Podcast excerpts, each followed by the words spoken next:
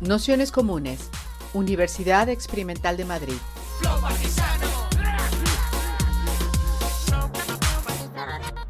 Toda la información en nuestro canal de Telegram Nociones Comunes o en nuestra web traficantes.net barra formación. Pues nada, ahora si os parece vamos a ir empezando. Daros la bienvenida a todas, a todos, a todos a esta quinta sesión del curso Abolir la familia frente al Estado, el capital y el patriarcado. Para esta quinta sesión tenemos la suerte de contar con nuestra compañera Nuria Navau, que, bueno, con la que compartimos distintos espacios de militancia, especialista en cuestiones políticas, antropóloga, periodista, y, para, con la que solemos conversar sobre este tipo de, cuestiones en nuestros cursos y le hemos liado para una sesión de la que no estaba muy convencida en el título, pero que ella ya se irá explicando por qué y que nosotras hayamos titulado por una reproducción social insurgente, con la idea un poco de intentar enlazar lo que habíamos hablado en la primera sesión en relación al Estado y la construcción Mm, la, construcción de, la familia en torno a, una hipótesis social que tiene mucho que ver con, ser el lugar donde, se acumula tanto material como socialmente la reproducción social, el último responsable, en último término, de, de, la reproducción.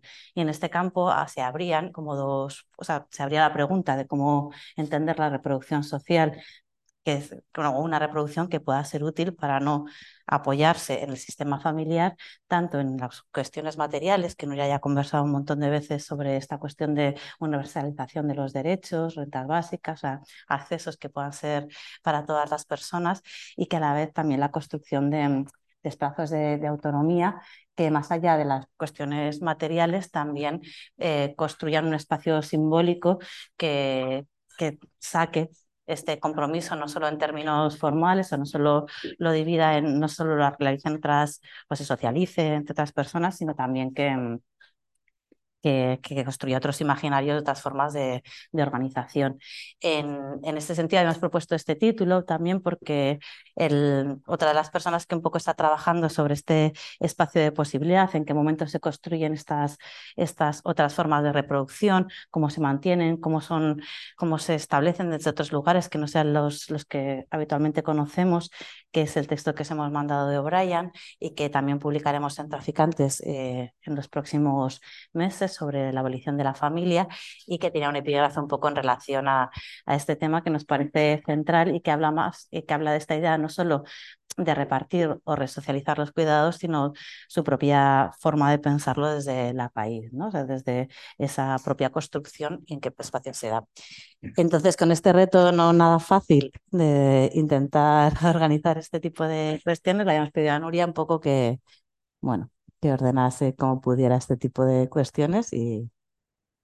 Bueno, es difícil porque a mí se me da mejor criticar que pensar soluciones. solo, solo, vamos a lanzar unas cuantas ideas. De todas formas, bueno, primero daros las gracias tanto a Naciones Comunes por la invitación como a vosotras que estáis aquí en un día de lluvia. Entonces, nada, quería arrancar simplemente recordando pues como unos básicos de por qué queremos abolir la familia, aunque ya creo que lleváis bastantes días hablando de esto, así que voy a ir muy rápido eh, respecto a esto. Eh, evidentemente, la cuestión de la familia es la cuestión de cómo organizamos la reproducción social, ¿no? Por eso yo creo que es un tema central para el feminismo. Familia es una manera, bueno, familia, también hay que reconocer que la familia no es, no es universal. Esto hubo un debate en los años 70 con Levi Strauss, las feministas, eh, sobre esa cuestión de si la familia era universal o no era universal. Eh, no sé cómo se concluyó en realidad desde la antropología. Ahora sí que entendemos que lo que nosotros entendemos por familia no es universal, que es situado, que depende de los distintos contextos, que, por ejemplo, claro, hablamos de parentesco y el parentesco mm, está definido completamente de forma cultural. Eh, pero bueno, eh, en realidad lo que quería decir es que familia es eh, una forma de organizar la reproducción, social y la familia nuclear con las características que, que tiene aquí en Occidente, digamos, es como el pilar del orden de género actual. ¿no? Entonces, ¿por qué queremos abolirla?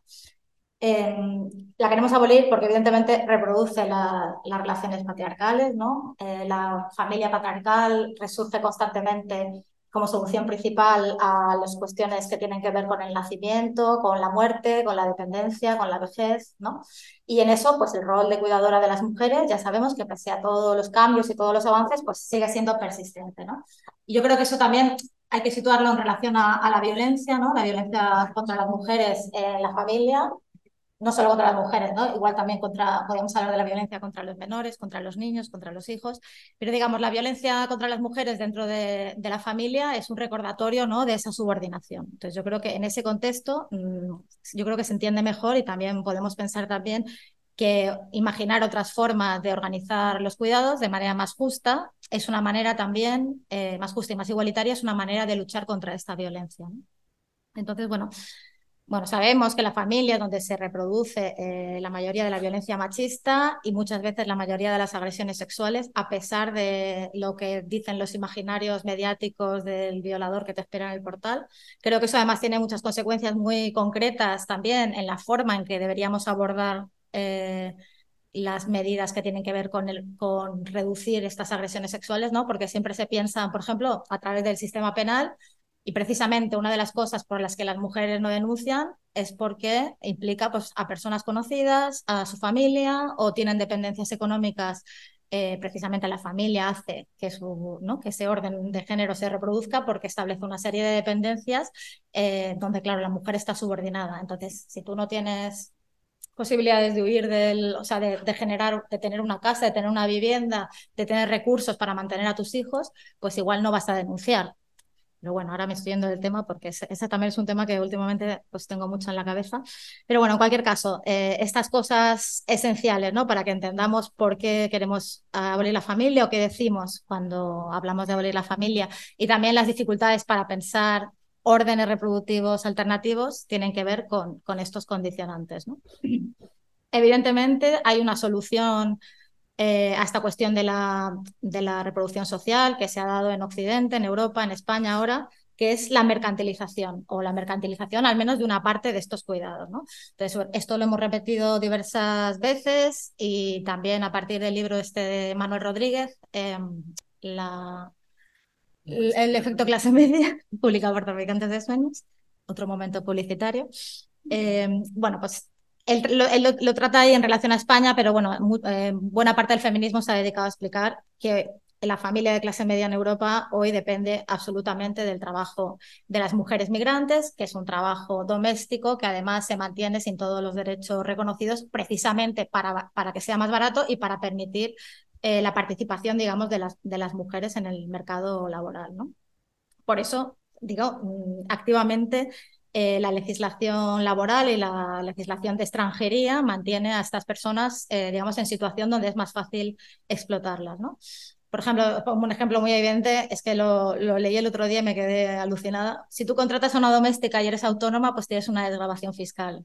Entonces, bueno, digamos que imaginaros que tú eres autónoma y contratas a una trabajadora doméstica y esa trabajadora doméstica, por lo que sea, también es autónoma, ¿no? Porque trabaja en varios sitios o lo que sea, pues digamos que esa trabajadora doméstica con sus impuestos está financiando, ¿no? Que tú contrates a una, que tú la contrates a ella, ¿no? Digamos, está poniendo dineros, digamos, recursos suyos propios en, en sostener eh, en sostener, aparte de su trabajo, en sostener la posibilidad de que, de que tú tengas igual un trabajo mejor pagado que te permite precisamente externalizar esas, esas tareas. Pero bueno, esas son las contradicciones. Hay un montón de exenciones fiscales y de, y de recursos que están pensados para las trabajadoras, o sea, para, para financiar o para abaratar el trabajo de, del trabajo doméstico, el trabajo de cuidados, de limpieza en, en los hogares, ¿no? Esto, por ejemplo, es una de las discusiones que se abrieron a raíz de la última, eh, cuando se incluyó, digamos, se, ratificó el convenio 189 de la OIT, ¿no? De trabajo justo para trabajo doméstico. Mm, pues una de las medidas que implementó el gobierno, aparte de reconocer algunos derechos más, aunque no estén, aunque una trabajadora doméstica no está exactamente equiparada a un trabajador ordinario, digamos, pero sí, eh, digamos, se le proporcionaron algunos derechos de los que estaban excluidas, por ejemplo, el derecho a paro, que era, muy, era una, desigualdad demasiado evidente. Tampoco está equiparado totalmente, pero bueno, en cualquier caso, estos derechos que eh, encarecen, digamos, la contratación de trabajo doméstico se hicieron subvencionando esa contratación. son, recursos públicos del Estado que se dedican a que, eh, sea más barato ¿no? pagarle los costes sociales de la contratación. Bueno, en ese tipo de contradicciones nos, nos movemos, pero bueno, Resumiendo mucho, la familia no es una institución neutra y todavía hoy se sostiene sobre estas relaciones jerárquicas de, subordinación, de género, de edad y de raza y estatus migratorio. Eh, creo que habéis hablado mucho también de la relación de la familia con el capitalismo, ¿no? Porque, porque no es una, familia natural, como dice la extrema derecha, sino que está totalmente construida por, por el Estado ¿no? y creada por él. Eh, entonces, bueno, simplemente como imaginar simplemente la pregunta de imaginar cómo sería la familia sin herencias, sin pensiones, sin prestaciones sociales, sin exenciones fiscales, mm, ya puedes imaginar como otro tipo completo, ¿no? Otro tipo completamente diferente de sociedad. Por ejemplo, la herencia es, para mí es lo más, lo evidente, eh, más evidente, ¿no?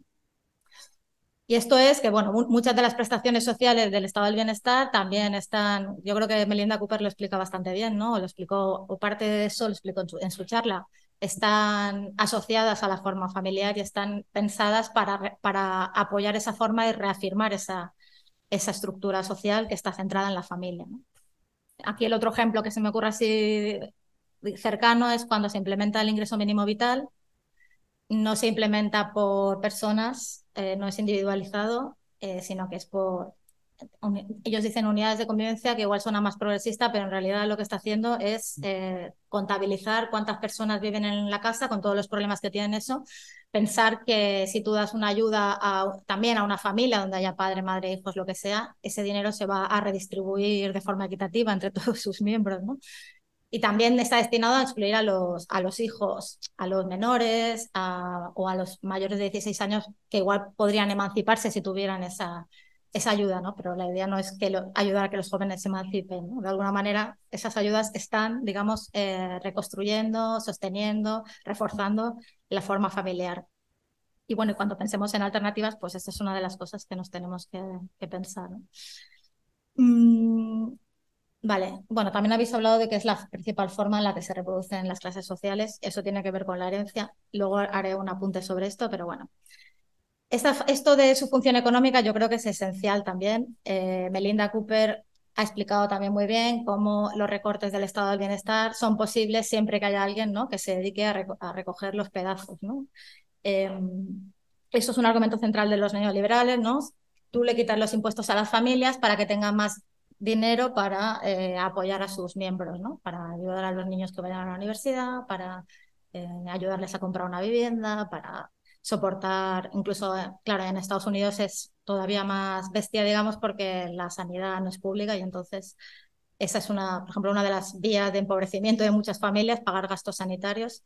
Y la familia es una manera en la que si alguno de ellos trabaja y está cubierto por un seguro, pues eh, los miembros familiares, sobre todo el cónyuge, pueda beneficiarse de, ese, de, esa, de esa ayuda o de esa asociación familiar, digamos, que también es uno de los principales argumentos que se dieron a la hora de em, aprobar el matrimonio homosexual. Que ese era un, argumento. Entonces, claro, lo que Cooper dice es que de alguna manera de las propuestas más radicales que venían de toda la oleada de los 70, en las que ACTA, eh, toda la movilización contra el VIH, contra el SIDA, pedía una, sanidad de carácter universal, el matrimonio igualitario, el matrimonio homosexual era de alguna manera pues una, una vía en la que a través de la familia se incluía, eh, en vez de una reclamación de derechos universal, se incluía una reclamación de derechos que en realidad está beneficiando a un sector de, la población que precisamente es la clase media que puede tener acceso a estos derechos asociados al mundo del trabajo ¿no? y compartirlo con su cónyuge. Bueno, todo esto hace que desde un punto de vista de un feminismo de transformación, un feminismo anticapitalista, un feminismo incluso comunista, como, como queréis llamarle, eh, este feminismo tenga en el punto de mira la familia, ¿no? Al menos analizarla, al menos pensarla, criticarla, que es una cosa que quizás había, era un, ¿no? un rastro de los 70, bueno, y en este curso estamos viendo que viene de muy, muy atrás, ¿no? Y a veces nos fijamos bueno, es que esto ya se estaba discutiendo eh, hace 40 años y dices, hostia, hace un montón, pero es que hace 200 años que se está discutiendo, ¿no? Y de hecho, muchos de los textos de de Kolontai, de, muchas mm, feministas de la época, aunque ellas no se llamarían feministas, precisamente esas comunistas no se llamaban así, ¿no? Pero bueno, muchas de estas personas que se estaban replanteando la igualdad de las mujeres ya, ya tenían como la familia en el punto de mira, ¿no? Y eso, bueno, pues creo que es algo que nos debe hacer pensar que, eh, que, tenemos algo importante entre manos, ¿no? Eh, ya digo, los 70 se recupera este tema clásico, eh, pero ya viene del siglo XIX, ¿no? que es, una lucha esta de la de la familia, incluso la de la abolición de la familia eh, vinculada al movimiento obrero. Ya el movimiento obrero pedía la socialización de la reproducción social. Se ha hablado también en la sesión de mm, las comunas de Dolores Marín sobre socialismo utópico. Se ha hablado de los monasterios de Fourier, eh, no sé si habéis hablado un poco de la Revolución Rusa, ¿no? de eso, voluntad, de Clara Zetkin. Eh, ellas, por ejemplo, también hablaban de amor libre, de cuestiones sexuales, y ya en, esos, en esa época y, en los inicios de la Revolución Rusa se hablaba de, guarderías, ¿no? de socializar la reproducción. Eh, bueno, en, esos años también se aprobó el aborto, por ejemplo, en Rusia en los años de la revolución, justo post-revolución, ¿no? Entonces, bueno, esos 200 años aboliendo la familia, podríamos llamarle a, eso, a esto que tenemos entre manos. Creo que hay algo que, que me parece como interesante eh, de la revolución rusa y es que evidencia muy bien esta relación que ha habido entre la familia, entre, perdón, entre la arquitectura y este tema de la abolición de la familia o de, repensar la reproducción social. ¿no? Hay, de hecho, hay en el otro curso de, nociones comunes eh, de abolir la familia, el anterior que se hizo, hay creo una sesión dedicada especialmente a esta, a esta cuestión. ¿no? Es curioso porque, bueno, es el momento, digamos, justo después de la Revolución Rusa del 17, cuando, digamos, se ponen sobre la mesa todas las fuerzas más utópicas, más transformadoras, mm, todas las medidas más radicales. Eh, de hecho, es un ejemplo de radicalidad incluso estatal en muchos sentidos, pero también porque hay un montón de energía social que está puesta ahí, ¿no? A pensar y a transformar la sociedad. Entonces, hay un ejemplo, no sé, traído una foto, mm, debería igual haber traído una foto, perdón. Pero bueno, hay, un experimento que a finales de la década del, del 20 eh, se construye, que es el Narconfin, que suena este, este edificio, ¿no? es como bastante icónico en arquitectura, eh, está realizado por el arquitecto constructivista Ginsburg y es un proyecto público de vivienda revolucionaria. ¿no? Eh, entonces tiene ¿Cómo se piensa eso? ¿Cómo se piensa que un edificio va a ayudar a acabar con la familia? Bueno, ellos dicen a socializar la reproducción social. Pues con espacios comunes para la vida colectiva, ¿no? Y entonces a ellos le, a ese proyecto le llaman casas transicionales, ¿no? Transicionales entre una sociedad y otra.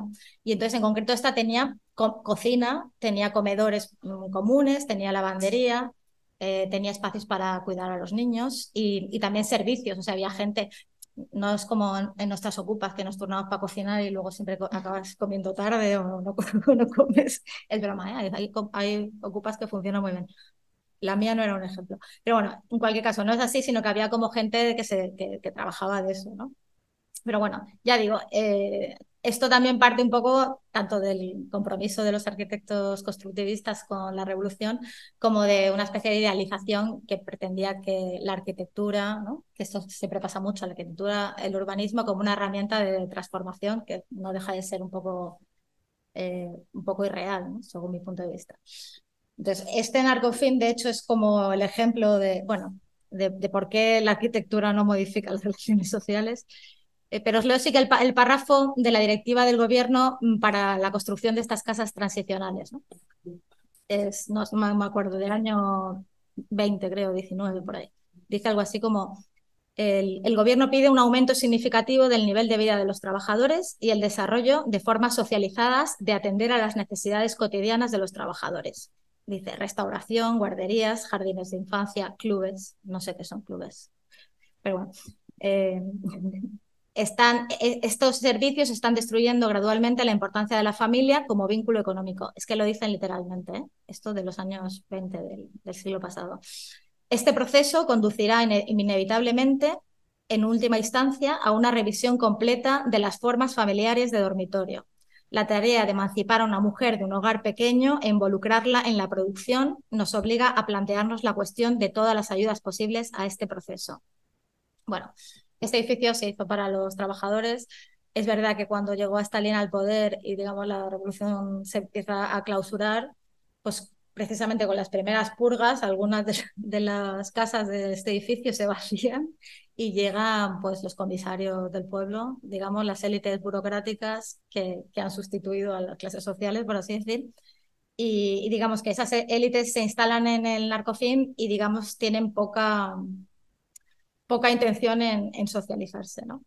Eh, eso también tiene un paralelismo con la propia revolución, ¿no? Se prohíbe, se vuelve a prohibir el aborto, se vuelve a perseguir a los homosexuales, pero también toda esta idea de, socializar, generar guarderías, generar espacios que permitiesen la mejor inclusión, digamos, de la mujer en, en la fuerza laboral, pero que también tenía una dimensión también de igualitaria y de, de, justicia, por así decir, eh, también se van clausurando, hay leyes restrictivas y lo que se intenta, de hecho, es eh, que la familia vuelva a ser un, eje central, no solo para la organización social, tenemos que tener en cuenta también que todas las naciones, ah, estoy hablando ahora de la Revolución Rusa, pero todas las naciones, sobre todo en épocas de guerra o en épocas donde hay crisis eh, reproductivas en el sentido de que se supone que hace falta población, aunque no solo, o sea, siempre que hay una idea de nación fuerte es una nación que tiene capacidad demográfica, ¿no? capacidad de tener hijos. Entonces, ¿cómo se, cómo se soluciona eso? ¿Cómo se aumenta la potencia demográfica de, una nación? Pues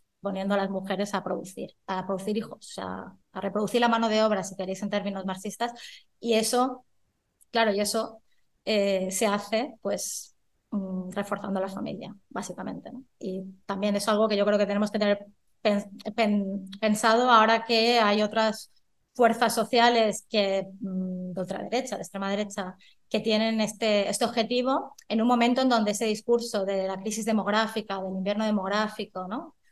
o de sus versiones más alucinadas, como es esta teoría del gran reemplazo, digamos, están totalmente sobre la mesa. Es un discurso que con muchas diferencias, pero tienen tanto los socialdemócratas como la extrema derecha, pero bueno, las soluciones eh, que piensan los, eh, los de extrema derecha evidentemente son que la mujer vuelva a recuperar su, su posición como reproductora de mano de obra. Evidentemente esto tiene una limitación material muy, muy clara, que es que casi nadie se puede sostener, o sea, una familia no se puede sostener con un solo salario, ¿no? Por eso Melina Cooper hacía también toda la crítica, esas visiones incluso desde la izquierda que están propugnando una vuelta al salario familiar, es decir, a un salario suficiente para que el obrero, el marido, pueda sostener a todos los miembros de la familia. ¿no? Esas son, digamos, la vuelta de unas, ¿cómo decirlo?, como utopías del pasado o idealizaciones del pasado que vuelven como apegadas a esta idea de que, bueno, si había un momento idílico de, de la situación de los trabajadores, que es esta, yo creo esta idealización del keynesianismo, ¿no? del, pacto postfordista, etcétera, perdón, el pacto fordista, eh, estaba asociado también a un orden de género que no es un orden de género en el que podemos apoyarnos las feministas, digamos, en realidad ninguna feminista, pero en concreto las feministas anticapitalistas. ¿no? Entonces, eso implica también hacer como una crítica al estado del bienestar keynesiano porque está eh, también contribuyendo a estructurar un determinado orden de género, en este caso uno en el que las mujeres, en este caso las mujeres de clase media, que son las que pueden permitirse no trabajar con el salario familiar, porque algo que explica Melina Cooper también es que de ese orden de género keynesiano estaban excluidas las mujeres negras, eh, las mujeres negras, que muchas se dedicaban al trabajo doméstico, al trabajo agrícola, los hombres negros, evidentemente, y muchas mujeres pobres que también tenían que trabajar. ¿no? De eso, precisamente, ya lo que explica es que cuando se produce esta alianza entre neoliberales y conservadores ¿no? para, para unirse y acabar con el estado del bienestar, es precisamente cuando muchos de estos ayudas del estado del bienestar empiezan como a amenazar ese orden de género. ¿no? Por ejemplo, cuando se consigue a partir de las luchas sociales por la ampliación del salario social, que las mujeres sin maridos, las mujeres solteras, que en este caso era una, realmente una masa de mujeres negras que tienen otras formas de familiares en las que no está el hombre incluido, empiezan pues a subsidiar esa forma de vida. ¿no? Entonces daban eh, salarios por tener hijos, salarios, daban ayudas por tener hijos, y eso es precisamente el punto de quiebre del, digamos, por donde se empieza a atacar de forma muy bestia el, el orden de género fordista, o sea, la, como los neoliberales y los conservadores se ponen de acuerdo en que hay que acabar con el sistema de este estado del bienestar inflado que está, digamos, socavando un principio de organización social como es la familia. bueno. pues tanto, eh, como decía. Ah, bueno, volviendo al narcofilm, una cosa que también es significativa es justo antes de la, de la guerra, la mitad de los que vivían allí, que eran personas que formaban parte de la nomenclatura, eh, tenía criada. O sea, ese, esa, ese sueño de socializar la reproducción social con espacios comunes y con la participación del Estado, en este caso, pues eh, había sido sustituido por una solución individual, individualizada, mercantilizada y una explotación laboral muy evidente. ¿no?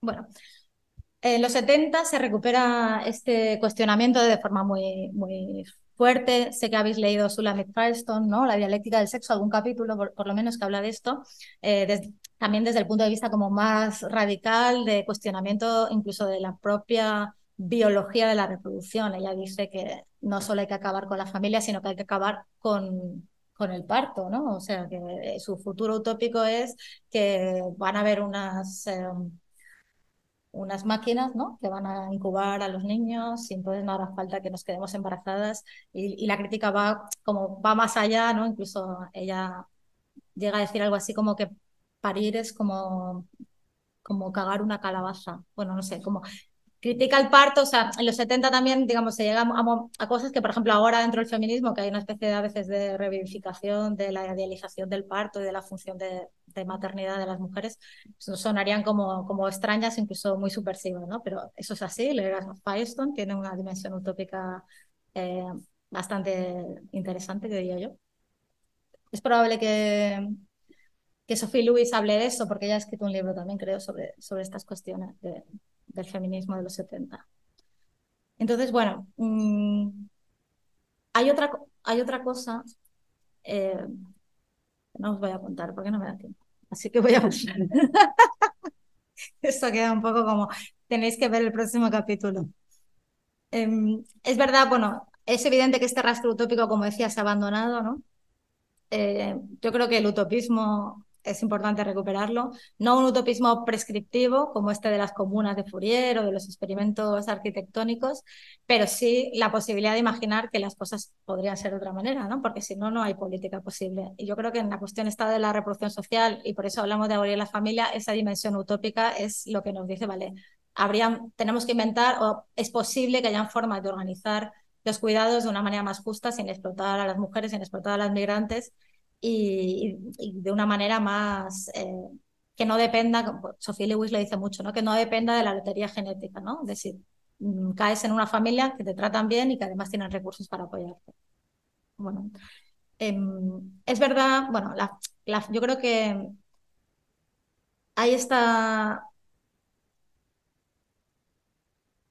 Sí, hay esta idea de mm, que la familia a pesar de, o sea, ahora mismo la familia es un modelo, ¿no? Una aspiración, un, ideal que también organiza nuestras expectativas de vida y eso lo vincularía como, por ejemplo, al matrimonio homosexual, que muchos han visto, o sea, lo han visto como realmente disruptivo porque eh, genera familias diversas y entonces hay como hay un debate, ¿no? Sobre si realmente es disruptivo. Eh, lo relazaría también con el curso que hiciste de Monique Wittig, que habla del régimen heterosexual y de alguna manera, leyendo a Wittig, lo que entiendes es que puedes eh, ser homosexual teniendo un régimen de vida heterosexual, por así decirlo. Lo resumo mucho, eh, si queréis podéis escuchar el curso, pero bueno, esa idea, yo creo que esa idea es, es interesante porque de alguna manera también las disidencias sexuales y de género eh, no normativas se han vuelto cada vez como más aceptables siempre que se canalicen hacia alguna forma familiar, ¿no? O forma reproductiva o familiar. Em, entonces, bueno, de esta manera la familia, digo, opera como modelo para todo el mundo. Em, hay un consenso generalizado de que es muy positiva. Mm, en todas las películas podemos ver que lo más importante en el mundo es cuidar de tu familia. Esto es verdad que, o sea, hay muchas cuestiones de eh, de la producción de la industria audiovisual, que digamos han evolucionado de muchas maneras, pero esta de la familia es eh, por varias cuestiones. No sé si porque los, por ejemplo, están bastante en manos de los estadounidenses y yo creo que ellos han decidido que la familia es el único universal, lo han decidido y probablemente lo están creando con sus producciones.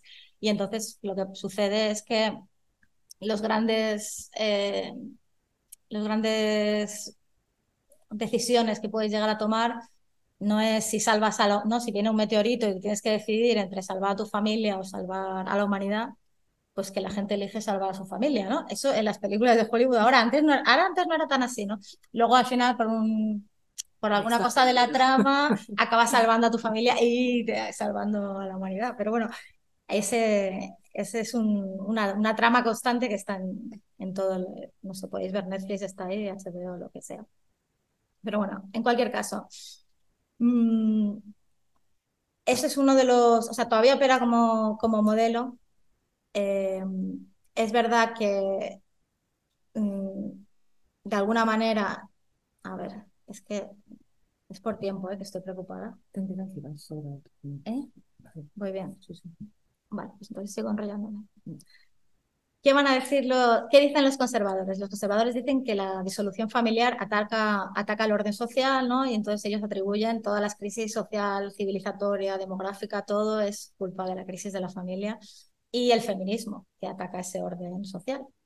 Ojalá fuera así, o sea, bueno, nosotros estamos en un feminismo que, que apostamos por eso, ¿no? Pero bueno, eh, yo creo que eso también es interesante, ¿no? Porque cuestionar de alguna manera el orden reproductivo imperante es cuestionar esta forma de organizar eh, la sociedad de una manera profunda. ¿no? Entonces, como decía, el orden reproductivo ¿no? es la manera en la que se organiza la reproducción social en una determinada sociedad, quien cría, quien hace sus obreros, quien hace los consumidores, pero también está vinculado eh, a quien reproduce la, nación. ¿no? Entonces, esta vinculación creo que también hay que tenerla presente eh, entre nación y reproducción social. Y, lo vemos, por ejemplo, en la manera en que se obtienen permisos de residencia, ¿no? A través de trabajo o de, o de matrimonio. Bueno, todos estos elementos que he ido comentando, quizá de una manera un poco desorganizada, son, digamos, impedimentos o cuestiones que dificultan experimentar otras formas de organizar la, la reproducción social de manera alternativa.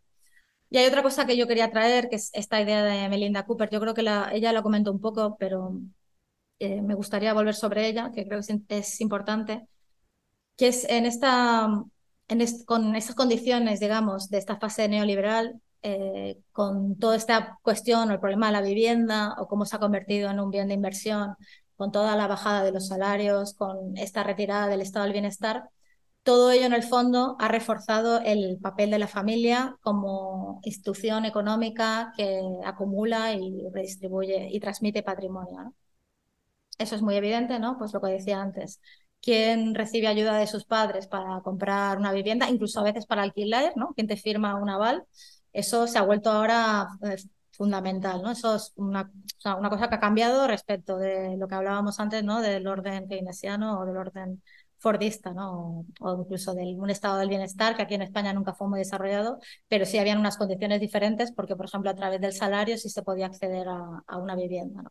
Eso, todo eso ya sabemos que ha cambiado. No os lo voy a explicar porque probablemente ya os lo conocéis, pero bueno, hoy, digamos, hay menos movilidad social, el trabajo está muy devaluado y la posición social depende cada vez más del patrimonio eh, que tengan tus padres, de la herencia lo que implica una, digamos, una transformación de las, por así decir, de cómo entendemos las clases sociales hoy, ¿no? que es lo que trabaja Melinda Cooper con otras personas en ese libro de Asset Economy, que está en inglés, no está traducido, pero si lo queréis buscar, ella explica un poco ahí esa, esa cuestión, ¿no? de cómo de alguna manera estamos volviendo a normas sociales que se parecen más a las del siglo XIX que a las del siglo XX.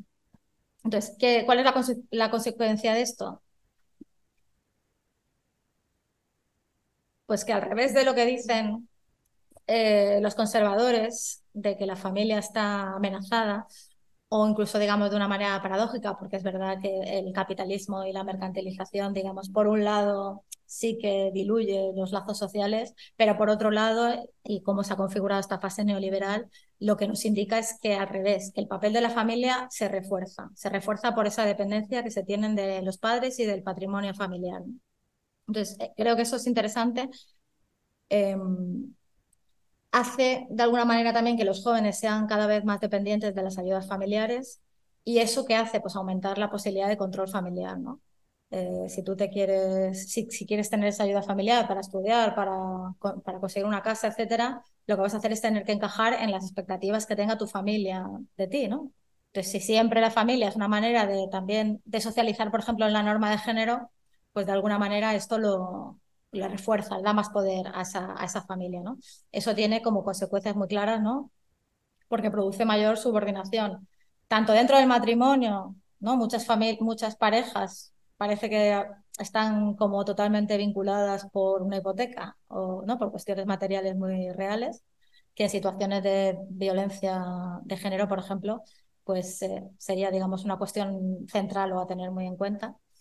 Y, por otro lado, pues eso, mm, para tener cierto nivel de bienestar, pues determinadas personas que no encajen en la norma de género, o personas LGTBI o lo, que sea, pues, bueno, aunque la sociedad española es muy diferente se ha transformado mucho, pero bueno, esos condicionantes en cualquier caso están ahí.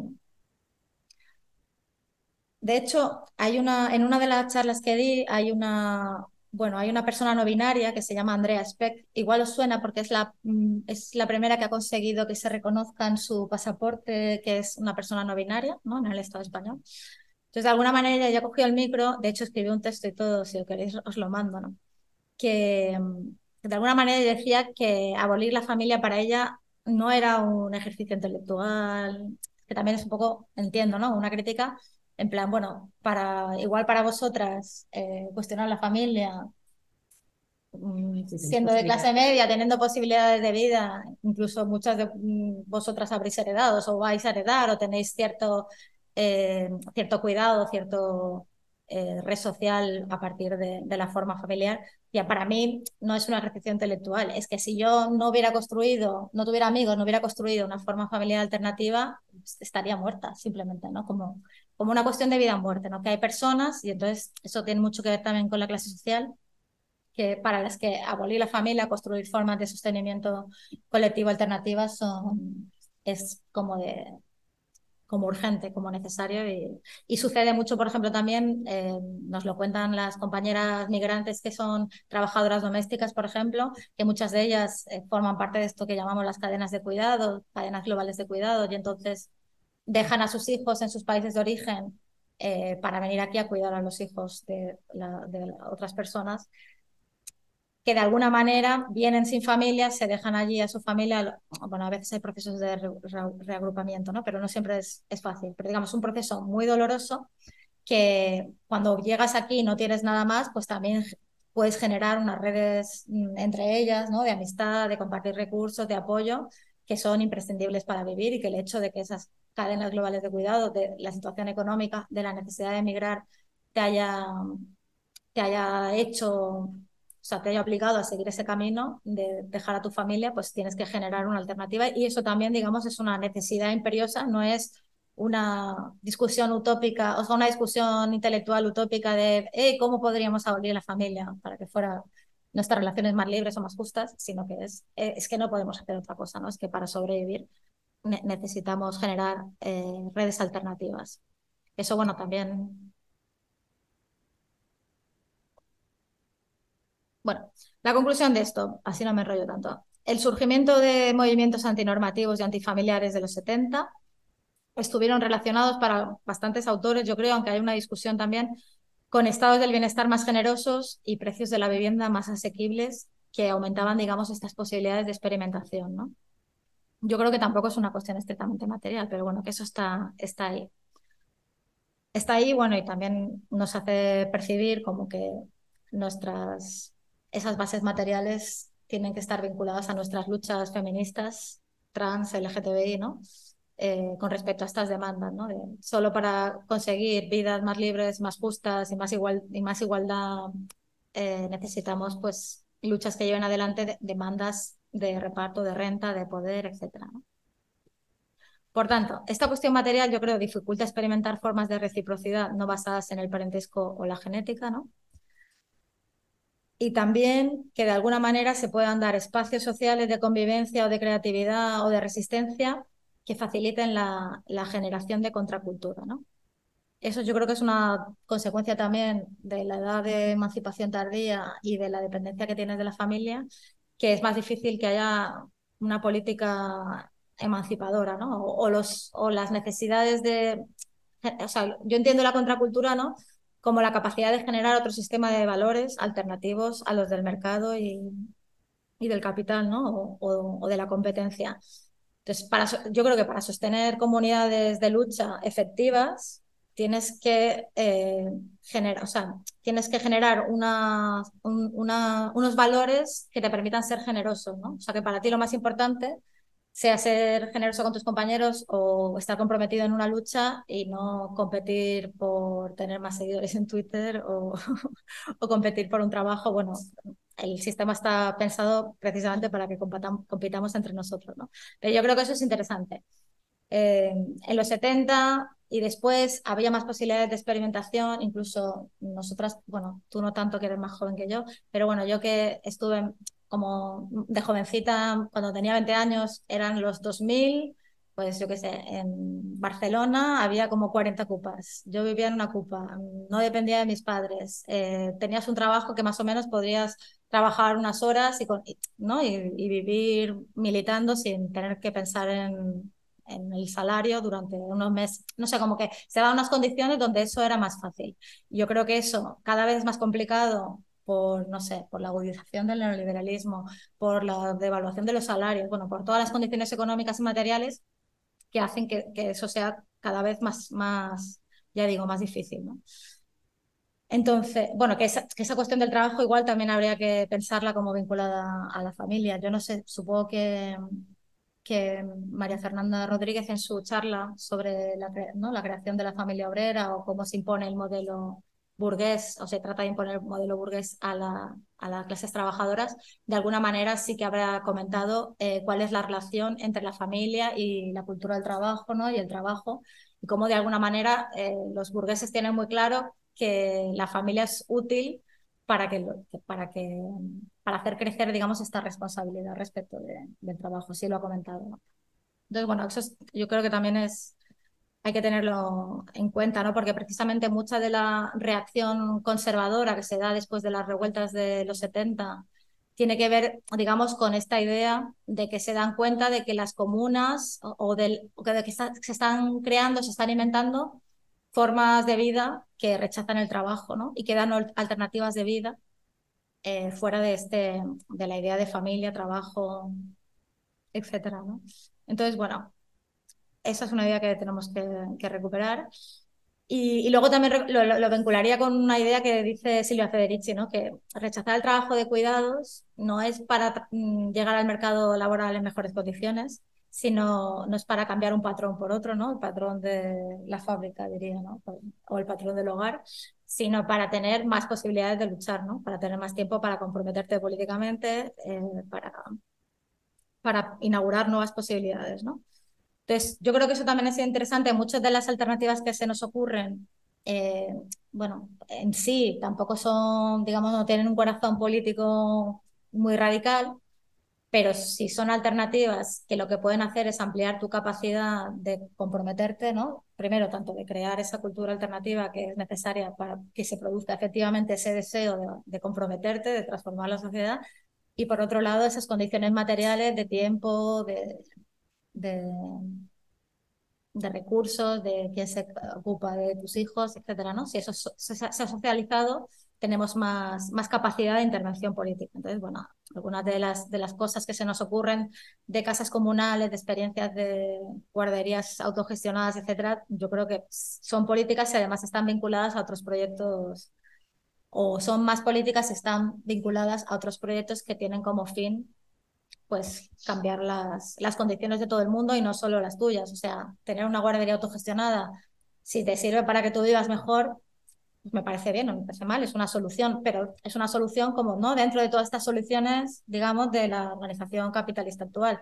Pero sin embargo, si está, digamos, involucrado, yo qué sé, estoy pensando en la villana de Vallecas, ¿no? En espacios eh, políticos donde se produce esta, una suerte de, de espacios de apoyo mutuo, ¿no? es decir, donde se socializa una parte de la reproducción social y que además tienen, están vinculados a las luchas políticas de cada momento, están vinculados a las luchas por la redistribución de la renta, por, por aumentar el salario social, etc. Entonces, esa, esa, la idea de las alternativas yo creo que está, está bien que, eh, pensarlas de esa manera, ¿no? como formas de aumentar tu capacidad de lucha. Entonces, esto era como hace tiempo.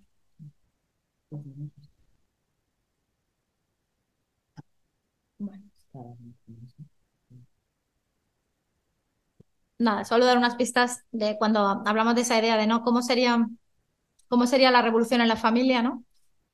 ¿Cómo sería una sociedad de familias libremente elegidas o otras formas de hacer parentesco no genético? Y, decíamos, si la familia es un sistema de reciprocidad para la crianza y la reproducción social, ¿cómo podemos hacerlo de otra manera más justa, ¿no? sin explotar a, las mujeres, a las migrantes?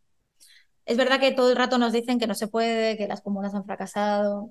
Mm, como decía Dolores Marín, mm, también es que realmente tampoco se han contado todas las historias, ¿no? O sea, no hay una intrahistoria, por decirlo así, oculta donde los casos de éxito igual no se comparten, ¿no? O, igual tampoco nosotras tenemos la capacidad de esos proyectos que sí nos están funcionando para eh, generar otras formas de organizarnos o de organizar el cuidado, tampoco les estamos, tampoco están, digamos, en el mainstream o en los medios de comunicación. O sea, yo soy optimista porque yo creo que sí están pasando un montón de cosas que realmente igual no, no sabemos poner en valor y que podrían también servir como ejemplos, ¿no? De cómo hacer las cosas de otra manera. Entonces, bueno, es verdad que también todas estas formas alternativas de organizarse van a, o sea, van a tener que enfrentarse con todos los problemas que he enumerado antes, ¿no? De por qué la familia es un pilar social. Es decir, van a tener que enfrentarse con el Estado, el propio Estado, en la cuestión de la propiedad o en cuestiones múltiples. Eh, van a, por ejemplo, un ejemplo de esto, si a veces lo, lo digo en algunas charlas, de unas mujeres que en los 70 se fueron a vivir juntas para generar una comunidad y se compraron una casa para que eso fuera posible, para que pudieran vivir eh, juntas. Y bueno, en algún momento alguna de ellas tuvo un hijo y entonces han tenido que crear una SL, poner la casa a nombre de la SL para que, bueno, como sabéis, los hijos no se pueden desheredar por ley. Entonces, el hijo los hijos iban a heredar una parte de esa casa y entonces para que las, tus compañeras puedan decidir cuando tú no estés cómo seguir sosteniendo esa comunidad, sin tener que contar con tu hijo, que no sabemos si igual es de Vox o yo qué sé, pues, pues entonces han, no, han tenido que hackear, digamos, el, el, sistema de propiedad a través de una, de una forma empresarial. O sea, digamos, todos estos obstáculos van a estar ahí, tanto los obstáculos culturales, los, los obstáculos de cómo nos han socializado, pero también unos materiales muy, muy grandes, ¿no? Por ejemplo, como todo lo que hemos dicho, ¿no? De la familia no es nada sin el Estado, eh, tiene que ver con esto, ¿no? Entonces, mm, es verdad que hay otra, otra línea que yo creo que es interesante. Eh, Almudena citado antes a O'Brien, O'Brien, perdón, eh, que ella habla, por ejemplo, de un momento que ella pone como ejemplo de la comunalización de los cuidados.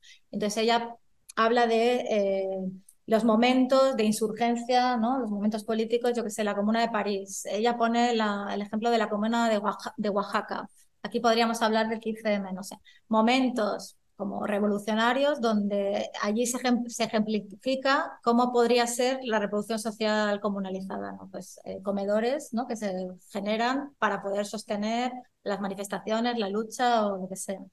Y hay una, o el cuidado de niños o lo que sea, ¿no? Como esos momentos de reproducción social insurgente que he llamado reproducción social comunista, eh, que se dan en esos momentos. Es evidente que no siempre, bueno, por desgracia ahora no podemos tener uno de esos momentos revolucionarios, pero yo creo que es importante entender que cuando hay más política hay menos familia, o al revés, cuando hay menos familia hay más posibilidad de que haya más política. ¿no? Yo creo que eso también lo tenemos que tener en cuenta, ¿no?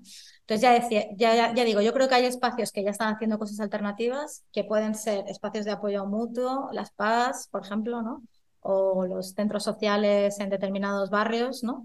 que pueden compartir espacios comunes, pueden socializar. Bueno, es verdad que hay, hay distintos grados, ¿no? Hay, de todas las experiencias que, que, podemos tener en mente, seguro que todos tenéis ejemplos.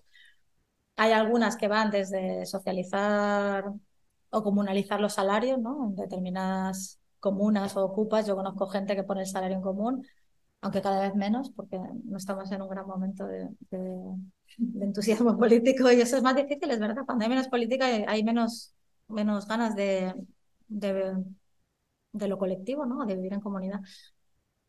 Em, pero bueno, eso está sucediendo y bueno, pues compartir espacios comunes puede ser un, grado de comunalización mucho más, más leve, ¿no? Em, se me ocurren los espacios estos de jubilarse, no, voy a llamar ese nombre horrible que creo que hay que exterminar, que es el cohousing, pero, pero no, sí, experimentos como de jubilación colectiva, en compañía, etcétera, espacios de crianza. En Barcelona, por ejemplo, hay un montón de casas de campo donde la gente se va de... Uno de los límites más grandes a la forma de experimentar otras formas de vivir en colectivo y de comunalizar los cuidados es la cuestión de la vivienda, básicamente. O sea, en Madrid es súper difícil, eh, si quieres vivir con mucha gente, conseguir primero una casa que tenga todas esas, esas habitaciones y luego poder, poder pagarla, evidentemente. Bueno, mm, quizá luego tú puedes explicar un poco. Almudena está en un proyecto que se llama Entre Patios, que tienen, también han construido una casa para, para tener espacios comunes. Eh, si, si quieres lo comentas. Pero bueno, en cualquier caso, yo conozco experimentos así en, en, Cataluña, entonces la gente se va al campo, alquila, ocupa o compra una masía, dependiendo de los recursos, y ahí mm, pues generan esas, esas formas comunitarias de vida. Eh, y, evidentemente todas estas experiencias es, yo creo que están en pañales o son difíciles porque hay poca, poca fuerza política. Eh, a principios de los, no sé, en los años 20 del pasado siglo, en Barcelona, por ejemplo, cuando la CNT era fuerte, había ¿no? todos espacios de cooperativismo, de ateneo, de, de realmente una sociedad paralela a la sociedad oficial, que tenía formas de vinculación y formas de, de mutualismo, digamos, que generaban una contrasociedad real, ¿no? Y es, para mí también es un ejemplo, pero claro, es un ejemplo donde esas luchas estaban eran funcionales, digamos, al movimiento obrero anarquista de la época, ¿no? que tenía una capacidad de la hostia, con cientos de miles de afiliados, con capacidad de paralizar la ciudad, de huelgas generales brutales que duraban días. ¿no? Pero bueno, eso, en un momento de política fuerte, pues hay formas de comunalización fuertes. En un momento en el que no sucede eso, como ahora, pues estamos como tenemos más dificultades para poner cosas en común, ¿no? ¿Cómo voy de tiempo? ¿Quieres que pare ya y abremos preguntas? Mm. No, simplemente esas eso, bueno, es verdad que si, si, probablemente hay gente de Latinoamérica que igual pueden también explicar ejemplos de reproducción social comunalizada que no tienen nada que ver con lo que se produce en Europa. Eso es tanto por las formas comunitarias de vida que tienen que ver con eh, formas de organización social, que son precolonización, por así decir, y también con qué sucede en los lugares donde el Estado no tiene tanta presencia como en Europa o el Estado se retira. ¿no? en esos espacios las formas comunitarias de vida son más posibles y son, digamos, como decíamos, como decíamos antes, no es algo que de repente se te ocurre, ah, voy a comunalizar mi vida, sino que es una necesidad imperiosa. ¿no? Mm, y pongo el ejemplo, yo he vivido en Venezuela y los lugares donde había familias más diversas o tu capacidad de, si tenías una hija, pues se la podías dejar a la vecina, eso sucedía más en los barrios de autoconstrucción, ¿no? en lo que son las favelas, que en la, ciudad formal donde vive la clase media. ¿no? Las clases medias en Venezuela pues, o en otros lugares de Latinoamérica igual tienen familias nucleares más formales y recursos, precisamente, pues si necesito dejar al niño con alguien, cojo, contrato a alguien. Eh, y, los que no los tienen, pues, mm, pues se montan sus redes porque si no, no sobrevives, es una necesidad. Llamas a la vecina o montáis algo entre todas, os organizáis de alguna manera y lo mismo sucede, pues yo qué sé, desde, forma, o sea, desde cuestiones de cuidado, pero también si en tu barrio no llega la luz o el agua, pues te tienes que organizar con los vecinos para, que, para poner la luz. ¿no? Digamos, como son formas forzadas, por así decir, de comunalización y que, que son en realidad paradójicas, ¿no? Porque por un lado ¿no? Generas más vida en común donde hay menos Estado, pero también donde hay menos recursos. Entonces, entre, esas entre esas condicionantes nos movemos. Pero bueno, si hay alguien de Latinoamérica que quiere contar experiencias comunitarias, estaría, estaría bien. Mm. Hay otra gran línea que igual tampoco voy a, voy a entrar, pero bueno, que es esta línea socialista más clásica, que Cathy Wicks en el artículo que se ha pasado en Mudena también de abolir la familia, de alguna manera lo explica, que ella relaciona el método abolicionista de la familia, que es, bueno, lo de la abolición es una cosa de los 70, pero ahora mismo yo creo que el ejemplo más fuerte de lucha articulada en torno a la cuestión de la abolición es la abolición de la policía de las prisiones, ¿no? que ha sido muy fuerte durante el Black Lives Matter y se ha discutido mucho sobre eso. Eh, ella habla de que esto es la abolición, digamos, es un método, es un método que consiste en imaginar, en este caso, no, cómo abolir la familia, sino cómo sería una, una sociedad que no necesitase a la familia. Y como método, digamos, este abolicionismo mm, también eh, tiene unas preguntas respecto de qué tiene que hacer el Estado con la familia, ¿no? Entonces, bueno, por un lado hay toda esta línea de socialización de la reproducción, que yo creo que sí que es importante. O sea, que es verdad, por ejemplo, Brian, que es comunista, pero más bien libertaria, mm, te diría que ella tiene mucha desconfianza en el Estado, ¿vale? Yo también tengo desconfianza en el Estado y me gustaría que fuéramos capaces de organizar una reproducción social alternativa autónoma pero bueno, como eso tampoco es fácil y mientras lo hacemos, pues eh, hay que pedir recursos al Estado, hay que pedir, no sé, en los 70, aquí en España se pedían guarderías 24 horas. Ahora las guarderías casi que, o sea, los, lo que se llama educación infantil, ya casi no están ni, ni en la agenda, sorprendentemente en un momento donde el feminismo se supone que es la ola más fuerte de los últimos no sé cuántos años pues, mm, oye, tampoco se habla mucho de eso y es una cosa muy radical para la gente que no tiene recursos poder trabajar, no sé dónde dejas al niño, es un problema súper gordo que hemos visto además en los últimos tiempos, quita, quitas de custodia a mujeres migrantes porque han dejado al niño en casa porque no tienen con quién dejarlo.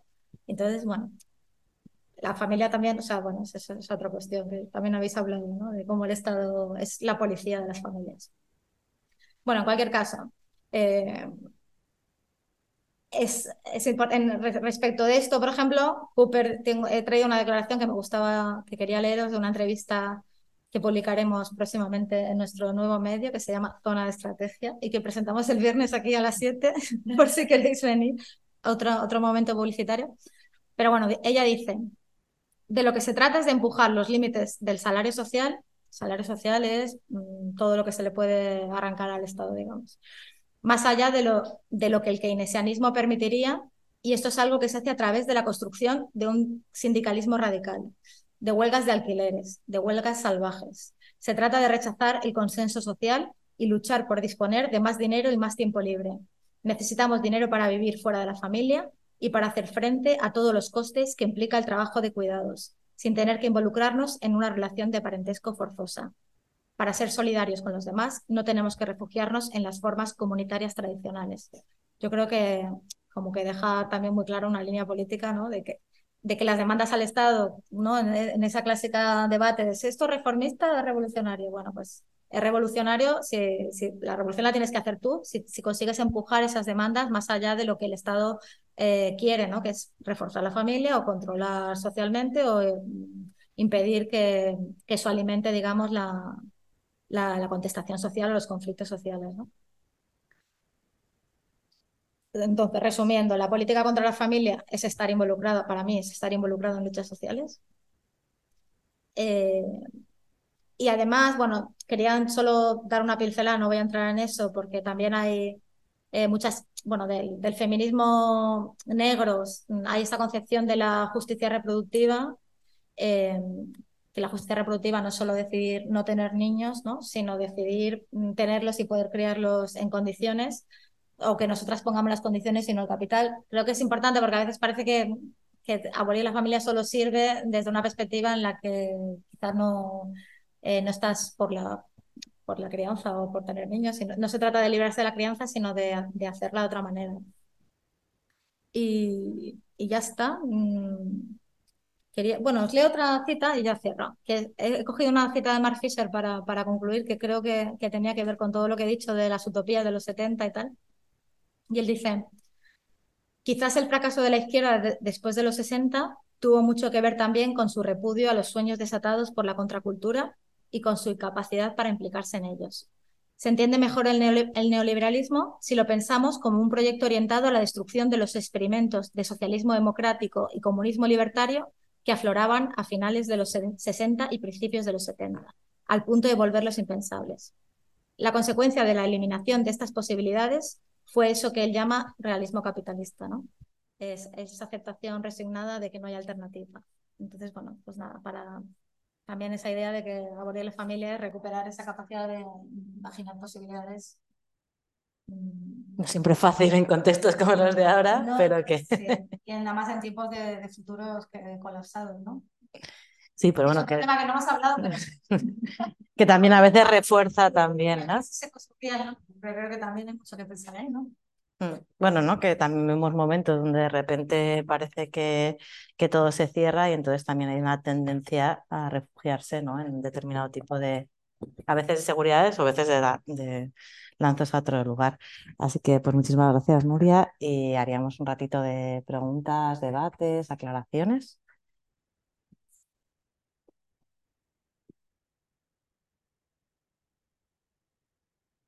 No sé si tenemos, sino por animar. Bueno, nosotros para cuando hablábamos de esto es que realmente parece como a veces muy difícil, ¿no? Porque se ubica esta idea de abolir la familia como si fuera propiamente la historia de la familia nuclear, que en parte tiene que ver y sin duda es la estructura que conocemos. Y a veces también, o sea, como la parte si queréis formar, como si construyeras otro tipo de unidades, eso cambiaría. Y bueno, hay ahí como una discusión que yo creo que, que es importante porque no es evidente que eso, que per se se reproduzca en este tipo de cuestiones, como, como ha ido hablando Nuria, y por otro lado también con la, como la cuestión material, ¿no? como que si vas diversificando y ya no es solo el, el la familia, ¿no? que o la privatización de los cuidados quien realiza estas tareas de reproducción, y aparece un poco otra vez que está como, como resuelto. Y, y yo creo que la dimensión que, que me acertadamente traías, que tiene que ver con cuánto luchamos, con cuánto imaginamos otras cosas, con cuánto ponemos en común, le da un punto diferente también a la hora de pensar este tipo de relaciones, ¿no? O sea, como, y que a mí también me gustaba mucho de O'Brien, visto también como desde otros lugares, ¿no? Pero que sin, digamos, sin ese momento de emancipación, sin esa idea de, pensar otra posibilidad, en realidad em, es muy difícil, sino como como encontrar posibilidades, porque si no parece que es un juego siempre de suma cero, ¿no? Bueno, lo paso, ¿no? Que también, bueno, em, hay otros textos que no están mal, pero pues te manifiesto los porros cuidados, no sé qué, que parece a veces que estás como diversificando, bueno, pues no lo hace la familia, pero lo hace mi otra comunidad, no sé qué, que pero sin, si no tocamos como las, las bases estructurales que llevan a, esto, al final... Em, bueno, pues no deja de ser eh, eso, un, reparto de suma cero, ¿no? Donde te, es un poco lo mismo quien, lo haga.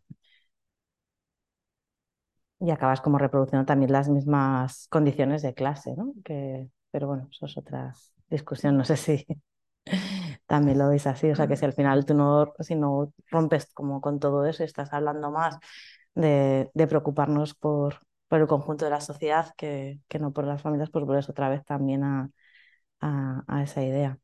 Todo cosas muy de moda últimamente. Pero bueno, no sé si esto está abierto más. Mira, súper. Espera, espera, espera. Que, si no es que en, casa no te oyen, aquí te oímos live, pero. Vale. Gracias. No había caído lo que has dicho en las guarderías, es cierto. De hecho, aparte, cuanto más necesario es, o sea, y que no haya ninguna propuesta en cuanto a ninguna petición. Luego está lo de las guarderías ilegales y clandestinas que están surgiendo continuamente y la criminalización de poner en común a los niños. En pandemia creo que pasó también en Sevilla, que alguien se, se ofreció a, pues a recoger a 12 niños de, pues no sé cómo como una, lo que se considera una guardería ilegal y que no sé si tuvo repercusiones legales pero sí que es, es un sálvese quien pueda continuo. Y hay un, hay un punto ciego eh, muy interesante.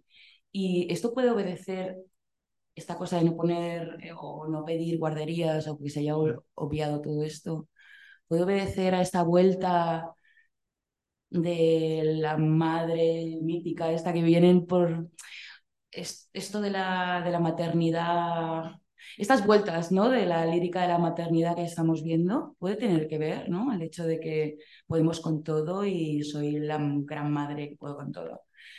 Porque sí, sí, no, había caído, es verdad. Es muy, muy interesante eso.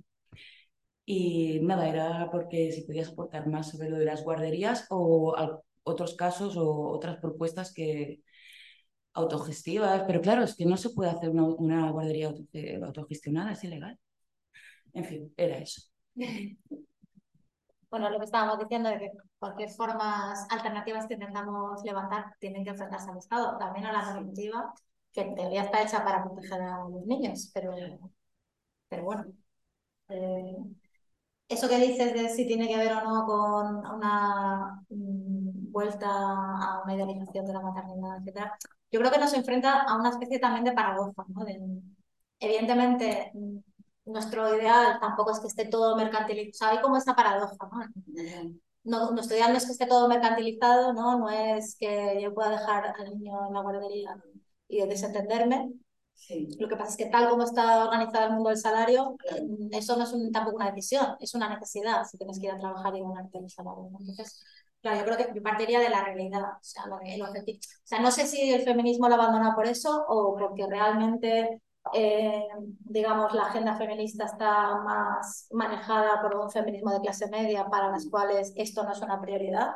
¿Por qué? Pues hay varias vías. Primero, por esta mercantilización de gente que más o menos, aunque no es fácil, ¿eh? además es súper caro, guarderías son súper caras, pero bueno, más o menos te buscas un poco la vida para conseguir una guardería pagada o una cuidadora que venga a tu casa, sabiendo que eso tiene importantes excepciones fiscales, es decir, para los que las excepciones fiscales, para la gente más pobre que no hace declaración o que no puede desgravarse, eso no, bueno, tampoco tiene dinero para pagar la guardería, no, no es una solución, pero es una solución para la clase media. ¿no?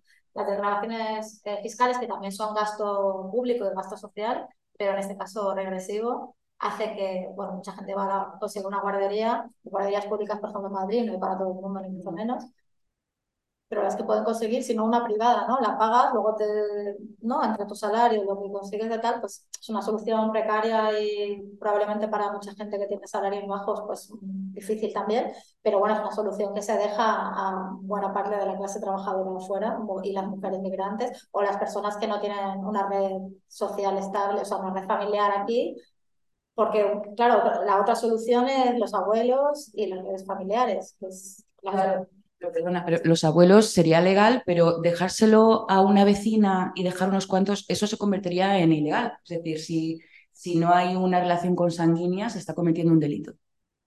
Es fuertísimo. En otros países es. Eh, por ejemplo, en Bolivia es muy normal dejar las guaguas en casa y, y de pan cambiar, ¿no? O sea, me traigo aquí cuando tengo que hacer un trabajo, lo que sea. Pero he tomado conciencia de que ahora mismo es perseguido dejar los, los niños en casa de la vecina. Se puede, si son más de tal, o sea, estaría, se estaría ocurriendo en algo casi como una supuesta guardería clandestina. Claro, si os organizáis las vecinas para cuidar a los niños rotatoriamente durante la semana, eso es ilegal, claro. Bueno, no, no lo sé. Si considera que es una guardería, debería estar regulada y vigilada por. Claro. Claro, a no ser que seas una abuela que tiene 12 nietos, tienes que cuidarlos y no te piden lo de que sea, no sé, qué, sí. sí, algo de espacio educacional, no sé qué, te están pidiendo para, para evitar. Sí, que tengas unos títulos, un personal y unas condiciones eh, según la normativa de cada sitio. Ya. No sé, o sea, es que yo he participado en un proceso autogestionado de escuela infantil y para mí el problema no es tanto como la parte legal, si quieres decir que, que, bueno, sino tiene más que ver con esto que hablábamos, que en realidad son soluciones como particulares. O sea, que, que al final puedes, tú puedes proporcionarlo, incluso las que pueden tener más en mente la integración de distintas rentas y todo eso, que las hay, ¿no? O sea, que el problema es que no deja de ser, eh, pues tu solución y no, no está aplicando y, y, no hay ese precepto, o sea, incluso lo que te puede tener en común es una cuestión de clase que tiene que ver con los valores con los que educas, los espacios que tal o la atención que pueden tener o que, bueno, pues no te han dado plaza, pero no tiene que ver con esto de liberar espacio para la lucha. que eso es como una clave que, que, de alguna manera, yo sí recuerdo como que hace más tiempo entrábamos a este tipo de proyectos, ¿no? Como, o yo puedo, mismo puedes entrar diciendo, no, es que necesito liberar tiempo para poder meditar, necesito eh, hacer esto con otras que no sean mis colegas, que no sea no sé qué, sino como una especie de compromiso que es compartido y ahí de repente es donde se diluye todo. Y ahí yo por lo menos he sentido como esa soledad a la hora de construir Em, no tanto ni siquiera, ya digo, en la parte, si quieres, como normativa, sino en esos espacios de apuesta colectiva que hacen que, que eso pueda mm, ser un compromiso común. Entonces, claro, pues al final, eh, incluso ni siquiera son o sea, a veces se meten como ¿no? las ludotecas, el no sé qué, como si fuera una especie de anexo que tampoco termina de funcionar por otras cosas, pero sobre todo porque no está integrado dentro de la forma en la que entendemos de hacer política y en realidad porque esa parte de decisiones no forman, bueno, en realidad como tienes un espacio político común, pues tampoco forman parte de ese espacio no, sé si me estoy explicando muy bien. O sea, como que, en realidad no transversalizan, no, se juntan con otras, porque no se juntan con otros, no hay ese tipo como de espacios o puesta en juego de tus propias condiciones también materiales, ¿no? Y yo creo que es un fracaso nuestro. O sea, que mm, en realidad, pues esa crisis que hablábamos de los 20 a los 30, que incluso tú puedes solucionarla o haberla vivido o convivido en ese momento que hablábamos de ocupar un edificio, tienes tu centro social, es fácil vivir como fuera de cierta norma y luego eh, se va conviniendo por unos distintos motivos una, una socialización que yo lo que he visto siempre eh, acaba siendo de más o menor medida familiar. Y bueno, podemos discutir cuáles son las derrotas en las luchas que han producido todo eso, pero que tiene que ver también con no haber sido capaces de, sostenerlo, ¿no? Entonces, incluso en economías colectivas, incluso, o sea, como en los experimentos, si quieres, más desarrollados, al final de una u otra forma acaban generando algún tipo de nicho de, de, de este tipo, ¿no? Bueno, ahora yo vi un anuncio de una casa con espacios comunes aquí en Argazuela, con espacios comunes, claro, coworking, que es un poco más. Pero también, eh, no sé qué, no sé qué ponía, si lavanderías es como, no sé, como varios espacios. Me sorprendió porque vi el perfil del proyecto y luego vi los precios y igual eran pisos de 500.000 euros y con espacios colectivos, o sea, como que hay ideas que también... Bueno, claro, pero eso ya directamente es que yo creo que no tiene ni siquiera nada que ver, o sea, que pensa que ahora es funcional para el mercado inmobiliario y por eso está legislado ya en el nuevo plan, las modificaciones al plan general que están haciendo, que es que como tienes, o sea, como sacas más rendimiento en una vivienda y sacas más rendimiento si tiene determinados espacios que a lo mejor tú no puedes tener en la casa, pero que ya está socializada la idea de que puedes tener un coworking o que puedes tener una sala de fiestas o que no sé qué, incluso eso puede entrar dentro del pack del mantenimiento y estar súper bien amueblada y que en realidad sea una extensión de tu propia casa sin tocar ninguna de las bases absolutamente ninguna de lo que significaba responsabilizarte con otros, comunalizar con otros o hacerte cargo de la vida de otras personas, ¿no? sino que simplemente, pues si tienes 80, 80 metros cuadrados, pero te dan 10 que puedes utilizar temporalmente, pues a lo mejor tu casa para tu vida cotidiana es como si fuera funcional, ¿no? tiene más y entonces tú puedes pagar mucha más pasta por ella, ¿no? Entonces, bueno, yo creo que eso ya directamente es que es un, o sea, que a veces hay una retórica con recuperar parte de lo que fueron los movimientos utópicos, moralistas, eh, en este tipo de proyectos, pero que no tienen, vamos, incluso las propias, ¿no? Estábamos contando la historia de la Unión Soviética, pero también en ese mismo momento había una disputa muy fuerte por esta idea de los edificios comunes y cómo se hacía, y había ideas en, el mundo, en Estados Unidos, por ejemplo, muchísimos de los edificios tampoco tenían cocina, aunque estaba externalizada toda la reproducción y tenían mucamas y no sé qué, y les parecía que la forma mejor de más eficiente construir ciudades tenía que ver con, con tener, vivir en hoteles y tener servicios, ¿no? Y eso no era para nada comunista, igual que también había otra gente que sí peleaba por eso en Estados Unidos, pero que en realidad, o como puede pasar ahora con la alimentación o con un montón de cosas que te ¿no? Pues eh, vivo de comunal, no necesariamente. Exactamente.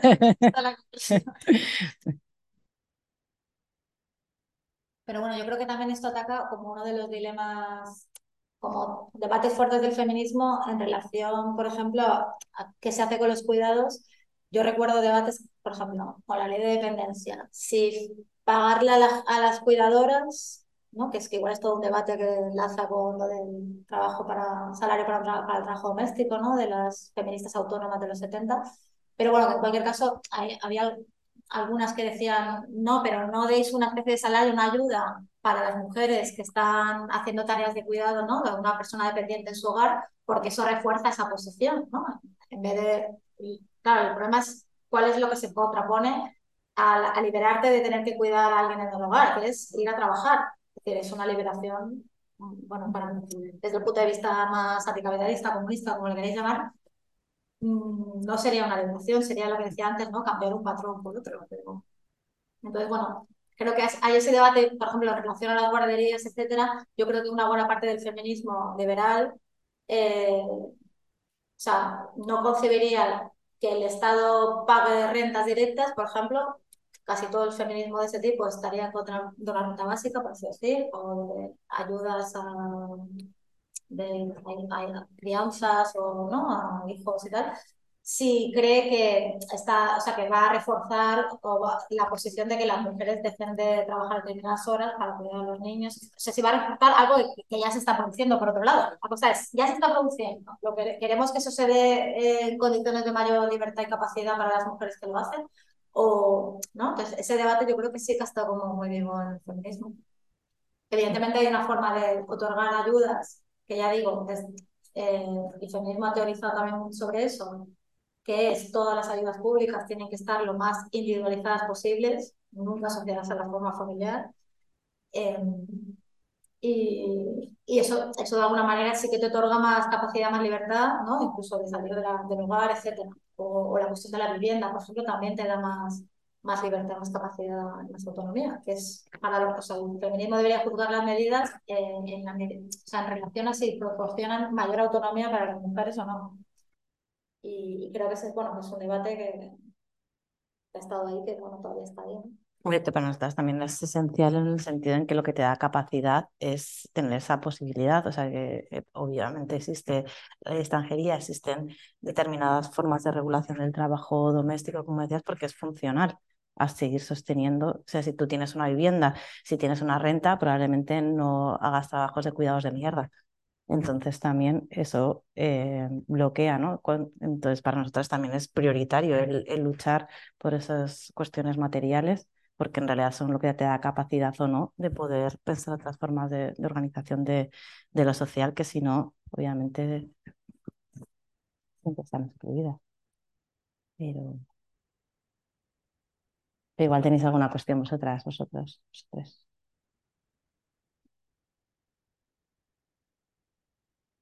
¿O tenéis otras ideas? otras dudas de cómo...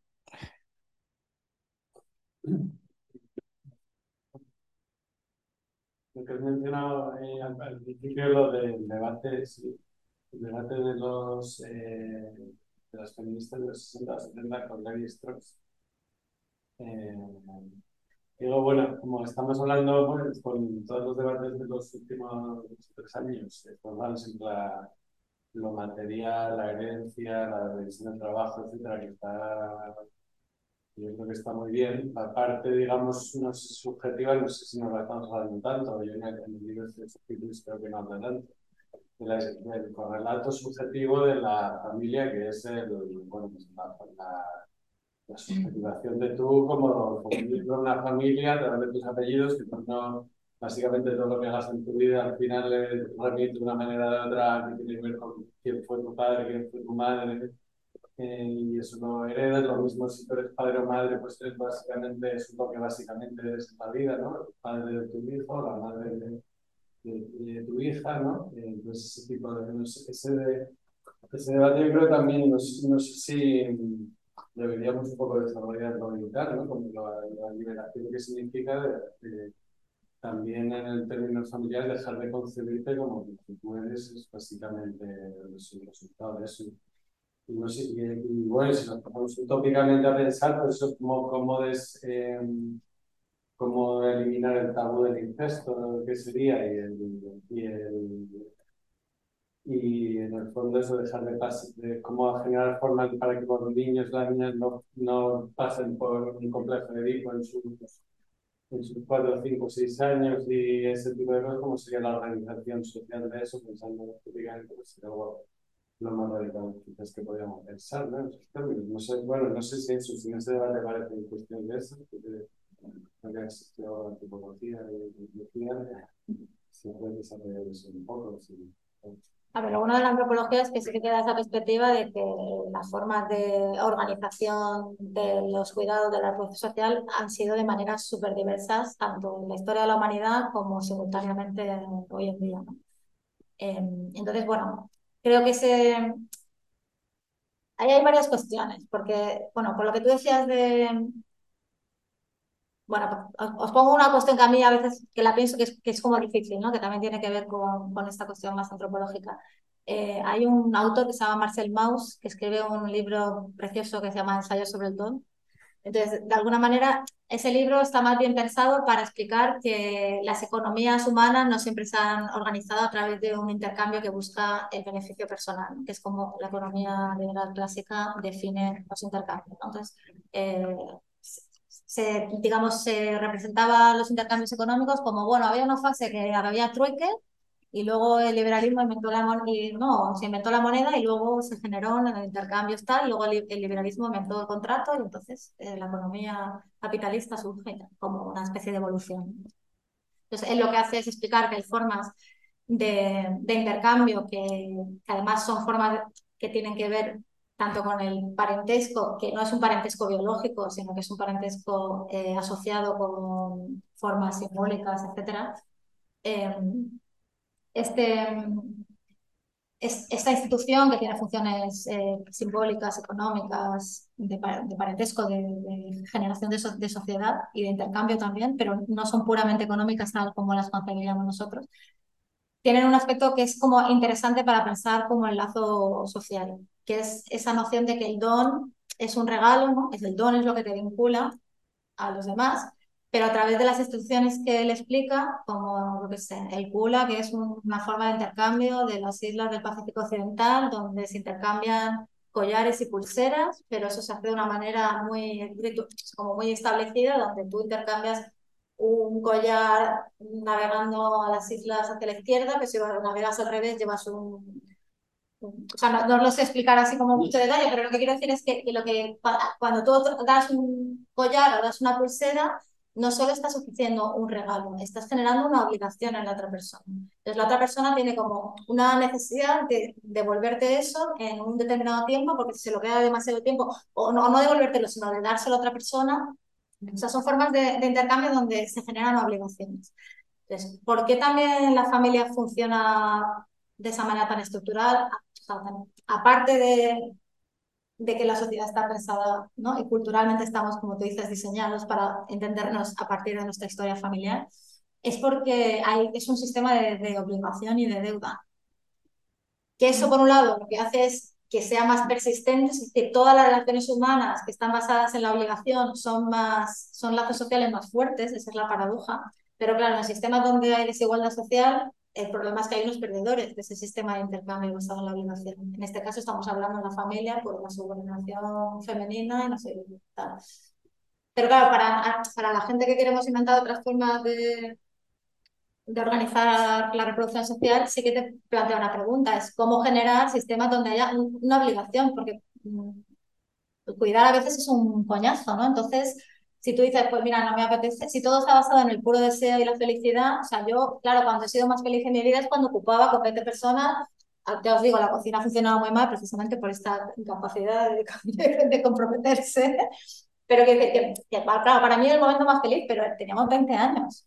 Que en fin, no teníamos que cuidar de nadie. Bueno, si alguien se enfermaba, le cuidaba, si alguien no tenía dinero, sabía un bote común, podía cogerlo. Yo qué sé, como que inventas otras formas, pero está muy basado en el deseo y el placer. Entonces, ¿qué pasa cuando tienes que hacer cosas que no, que no molan? Entonces, generar sistemas de parentesco alternativo o de familias elegidas implica generar sistemas de obligación y sistemas donde si tú vulneras esa obligación hay una retribución, o sea, hay un castigo, porque si no, la, la relación no, no, se puede ejercer, ¿no?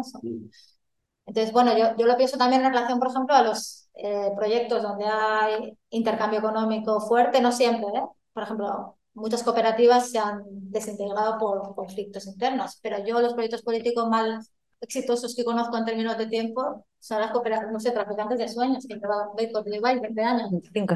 25 años. ¿Cuántos colectivos políticos conocéis que tengan 25 años? Pero sí, bueno, si ahí hay, no, depende, un, has generado un salario, has generado una deuda, has, comprado un, un, local, lo tienes que pagar la hipoteca, pues hay una obligación. Y bueno, es paradójico porque siempre pensamos que la obligación es mala, pero igual, igual no. Me he ido un poco del tema, pero bueno, son cosas que se me, que se me ocurrían, que más, no sé. Eh, ¿Hay más preguntas? O... No sé si hay alguna pregunta más desde casa, por aquí. Así que en principio podemos extendernos si quieres y luego no sé si... No, pero no sé. Una pregunta sobre eh, pero que, sí, que estás hablando de la obligación, no es la responsabilidad. ¿Qué diferencia, qué diferencia sería entre obligación y responsabilidad No sé, igual la responsabilidad es tiene más que ver con la ética y la obligación tiene que ver con que si no lo haces hay un castigo. No, pienso, no sé si es muy buena. Sí, sí, no todo el mundo puede responsabilizarse igual, o sea, sí que sí. Tiene una ética similar. Claro, entonces cuando concibes un proyecto de vivienda colectiva o un proyecto, no, un proyecto político cual sea, ya sea un centro social tal, tienes que tener claro que hay obligaciones y castigos.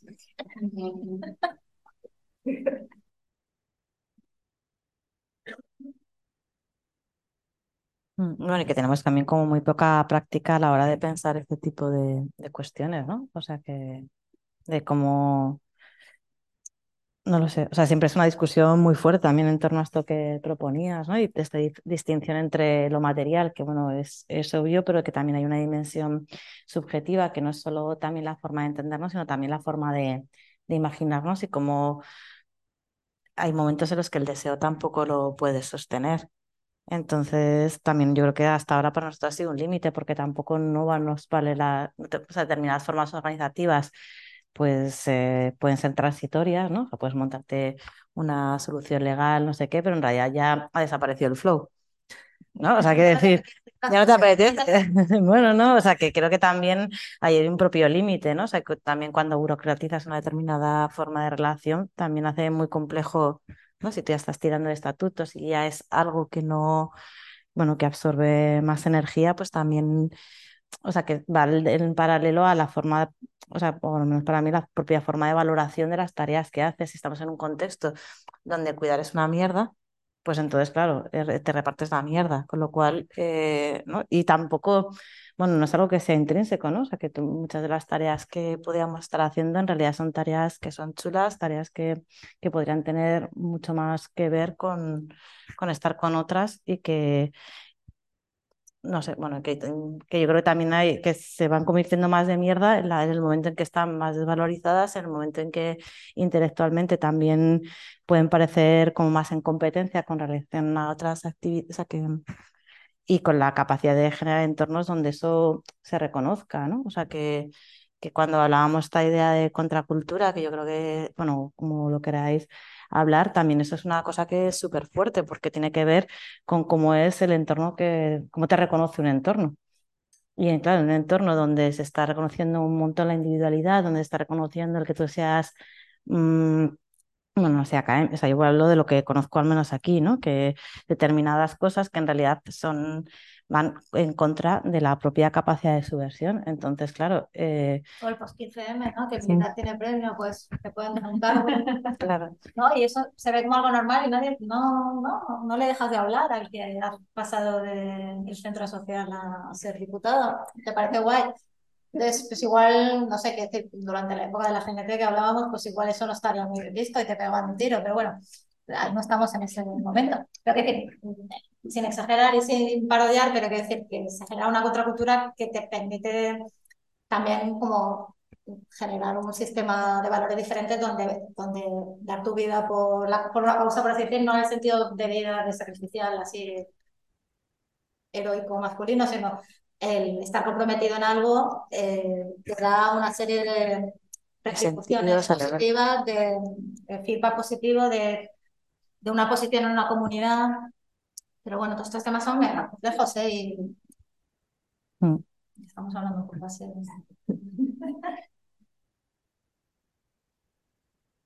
También es verdad que la familia, o sea, la, otro, yo creo que esa cuestión del tiempo también es importante pensarla, porque, eh, por ejemplo, ¿a ¿quién se supone que me conoce más?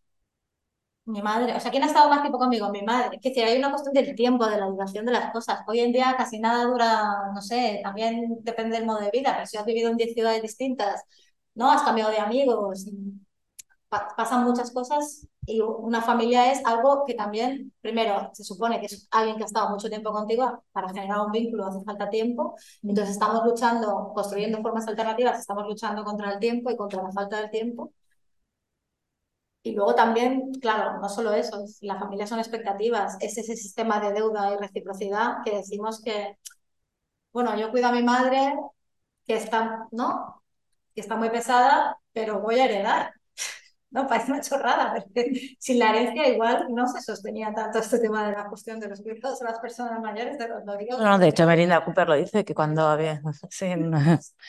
Pero bueno, evidentemente, claro, hay, cuida, no, cuidar no solo chungo y la mierda, o sea, precisamente muchas trabajadoras domésticas cuando reivindican su trabajo dicen, mucho de, buena parte de nuestro trabajo me gusta, lo que no me gusta son las condiciones en las que lo hago. Y como el nivel de explotación, o si tenéis que trabajar de interna, por ejemplo, pero,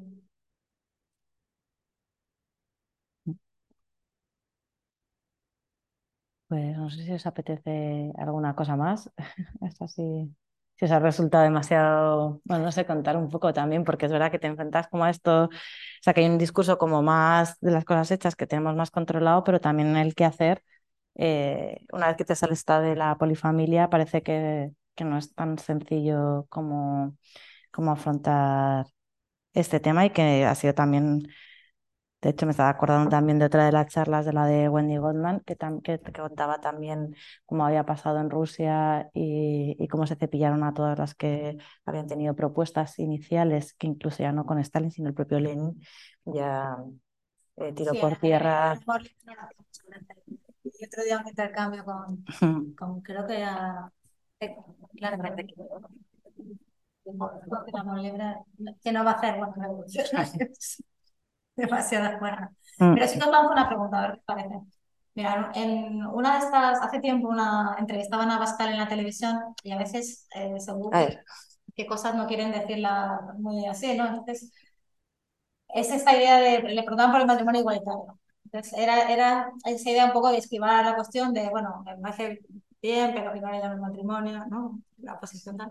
Entonces decían, no, bueno, pero igual lo que hay que hacer es ampliar la cuestión de las los, de parejas de hecho, ¿cómo se llama eso? Relaciones civiles, no sé cómo le llaman, pero bueno, que quería ampliar eso, por ejemplo, si hay dos viudos mm, que quieren vivir juntos o, o tres mujeres, o sea, no sé cómo lo explicó, pero bueno, la idea era que, se, o sea, digamos, para meter en el saco el matrimonio homosexual dentro de un reconocimiento de lazos familiares que no fuese familia, sino otra cosa, ¿no? que no fuese matrimonio, generó ahí una, pues, una propuesta que me parecía súper subversiva, ¿no? es como, ah, el, Estado va a dar reconocimiento a si yo, me, no sé, me quiero juntar con...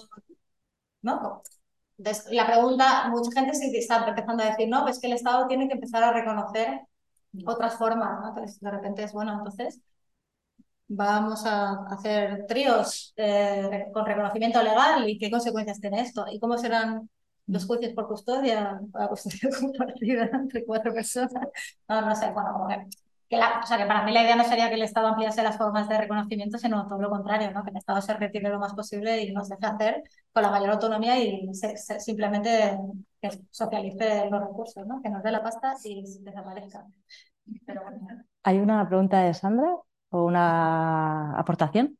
Eh, en realidad, bueno, uy, espérate, eh, me venía más que nada, estaba aquí todo el rato pensando, no tengo, no tenía nada así muy, interesante compartir, pero como la idea de cómo salimos del agotamiento cuando, o de, ¿no? Cómo podemos conectar con toda esta creatividad, con todo esto generar otros imaginarios, con todo esto crear alternativas cuando hemos llegado a puntos también de agotamiento y de, y de esa sensación de precariedad vital que, ¿no? que en la que dices, bueno, que me, ¿cómo sigo ahora adelante? A pesar a veces de tener pues redes de, ¿no? de, tener tus amigas, las que no saldrías adelante, de tener un poco como, yo qué trabajar para subsistir, pero a veces me jode conectar con esta sensación física de es que ya estoy agotada, es que tengo 40 tacos y siempre estoy luchando a contracorriente, ¿no? Y es como esta sensación siempre de de, dificultad y, y, no sé, a lo mejor es un comentario un poco de, de mierda y, y, pesimista, pero es como me venía mucho esto, ¿no? Incluso conectaba que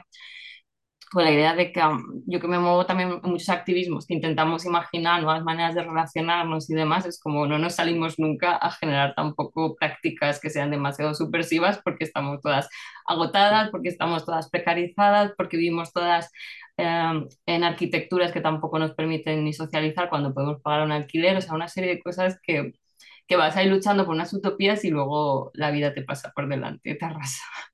no sé. Como cómo lo ves, si es un, no sé, es como necesitaba un poco compartirlo, si a alguien más le pasa o soy la única pesimista que está hoy con el pesimismo así más, más subido, no sé. Bueno, es que decías, ¿no? Política familia. Bueno, claro, sí, yo lo veo así. Si en un momento de baja movilización que no hay política, pues hay poco, poco deseo de poner en juego tu vida. Hay momentos donde, no sé, claro, Sí, en el momento, en el 15 por ejemplo, yo creo que la gente no se cansaba, ¿no? Podía estar ahí todo el día. Yo no estaba aquí, estaba viviendo en Buenos Aires, pero bueno, lo pongo en relación con otras experiencias que he tenido, mucho que sé, el movimiento contra la globalización neoliberal, años 2000, ¿no? Todas las contracumbres que te iban no sé cuántos días a un sitio y estaba la vida puesta totalmente patas para arriba o estábamos ocupando y entonces nos dedicábamos cada día a montar acciones, o sea, como que tu principal es verdad que eso lo puedes sostener cuando eres joven, ¿no? Eso también tiene mucho que ver con los cuidados, con la sostenibilidad de la vida, con la, idea de si tienes o no hijos, etcétera. Pero que hay momentos donde hay política y lo que es una pasión tremenda y no sientes cansancio, ¿no? Es decir, si hubiera otro momento así Mm, bueno, y que también lo hablábamos también con, bueno, no sé, como con esos contextos en la Latinoamérica que, ¿no? que ahora sentíamos que estaban como muy vivos en relación a lo comunitario, que, que claro, como no te queda otra, entonces también, eh, o sea, que, que el propio conflicto que nosotras, yo creo que estamos, está inserto en un lugar muy determinado, que es el proceso de descomposición de clase y también el del fracaso del ciclo anterior, ¿no? Entonces, en ambas cosas es donde está el antiflow, ¿no? Si la política se ha reducido a las instituciones y con ello queda capturada y no sabemos todavía inventar Em, otros espacios de ruptura posible y si la sociedad en la que estamos está cada vez más descompuesta y, estás viviendo toda la violencia que tiene la forma de extracción de riqueza y el lugar ¿no? tan explícito de, que ocupas, y el miedo que también está existiendo a esa segregación por abajo, bueno, ¿no? como esa estratificación por abajo que te están, ¿no? Que es, que es al final los límites de, esta idea de clase media y esa idea de salvarse, de recomponerse, de, bueno, yo qué sé, como un montón de, de cuestiones que están asociadas a esto que hablábamos al final de defender el trabajo, de defender la familia, de quedarte fuera y toda esa colección de miedos, o, pues son, eh, son, son compartidos, o sea, todos estamos en ese, en, en ese lugar, pero las rupturas son más fáciles también cuando son súper colectivas, ¿no? Si tú sientes que todo el mundo está en esa ruptura, que está, ¿no? También la sensación de apuesta, la sensación de necesidad también cambia un montón, ¿no? Cuando el resto de las personas, cada cual está en su retaguardia, valorando no sé qué, pues las personas también se sienten, yo creo que más descubiertas. Entonces, pues es... Y claro, tienes todo un sistema que además legalmente refuerza todo eso, ¿no? No solo la sino pues, también la estructura jurídica, la colección de normas y normas impuestas y un montón de cosas de esas. Entonces yo creo que también como que parte mucho del momento en el... O sea, que es que lo que te pasa a ti nos pasa a todas y que parte también del conflicto que... No podemos acabar con esta bajona. también es una idea como muy poderosa. Tiene la historia detrás, tiene todo el refuerzo, todo lo que hemos dicho, pero más allá de eso, yo qué sé, yo no sé cómo lo veis vosotros, pero yo veo que pues la gente no está muy feliz con sus vidas, ¿no? O sea, hay un mogollón de peña americándose la está, o sea, estamos mal, estamos mal y tenemos todo. Tenemos un nivel de vida mm, infinitamente superior a la mayor, a la mayor parte de gente del planeta. Y, y, entonces, no sé, para mí hay dos ideas, ¿no? Como que uno, luchamos porque todo podría ser peor y luego luchamos porque nos gusta. O sea, nos organizamos con nosotros porque es más divertido. Yo me lo paso mejor. Yo es que no, no sabría qué hacer en mi casa encerrada con mi marido y mi hijo. No estoy casada ni con hijos, pero, pero quiero decir que, que, ese modelo, que, ¿no? que en el fondo es un, modelo que es muy poderoso, porque está muy reforzado eh, con todas las narrativas y la cultura, es, en la práctica es una producción de infelicidad gigante. Entonces, yo qué sé, pues yo me estrujo la cabeza para saber cómo, no sé, cómo montarme un espacio colectivo, ya sea para vivir o para hacer cosas, y porque me hace más feliz y, soy, estoy más contenta y me lo paso mejor y me tengo que medicar menos. Entonces, quiero decir que, que, ¿no? que porque nos gusta y que poner cosas en común es una manera de escapar a, la tristeza y, a la pobreza, ¿no? Porque, mm. no sé, suena un poco hippie. No, porque la familia es una mierda.